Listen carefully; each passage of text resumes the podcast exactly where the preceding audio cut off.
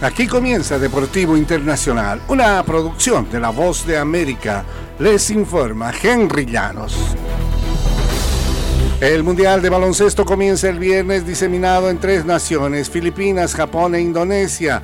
La sede principal será Manila, donde se realizarán los partidos que repartirán medallas a comienzos de septiembre. También en Filipinas se realizarán todos los partidos de Estados Unidos, que es el gran favorito. España defiende el título tras derrotar a Argentina en la final dirimida en China hace cuatro años.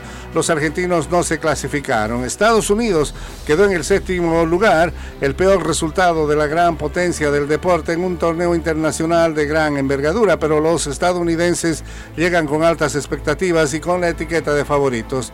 Los 32 equipos participantes han sido repartidos en ocho grupos distintos de cuatro. Los dos mejores de cada llave avanzan a la segunda ronda. Y a tenor de las reacciones en redes sociales, la impresión es que todo el mundo del tenis quedó maravillado con la victoria de Novak Djokovic ante Carlos Alcaraz en la final que disputaron en el último torneo de ambos previo al abierto de tenis de Estados Unidos. Fue una épica batalla de tres horas y media entre los dos titanes del momento en el tenis masculino. La tercera vez que se miden en los tres últimos torneos Djokovic, todas en superficies diferentes y una que deja la mesa servida para el que sería un anticipado duelo para determinar el campeón en Flushing Meadow, donde el último Grand Slam de la temporada arrancará el lunes y culminará el 10 de septiembre. El enfrentamiento del eh, fin de semana en el Master de Cincinnati con la misma superficie dura tuvo a Djokovic, el serbio de 36 años, levantando una bola de campeonato en el segundo set y a Alcaraz, el prodigio español, borrando cuatro en el tercero antes de sucumbir.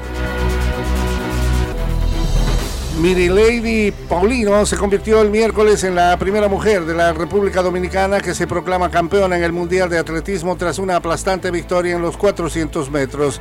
Paulino, de 26 años, cumplió con los pronósticos en una prueba que se le abrió de par en par tras la baja por lesión de su gran rival, la estadounidense Sidney McLaughlin.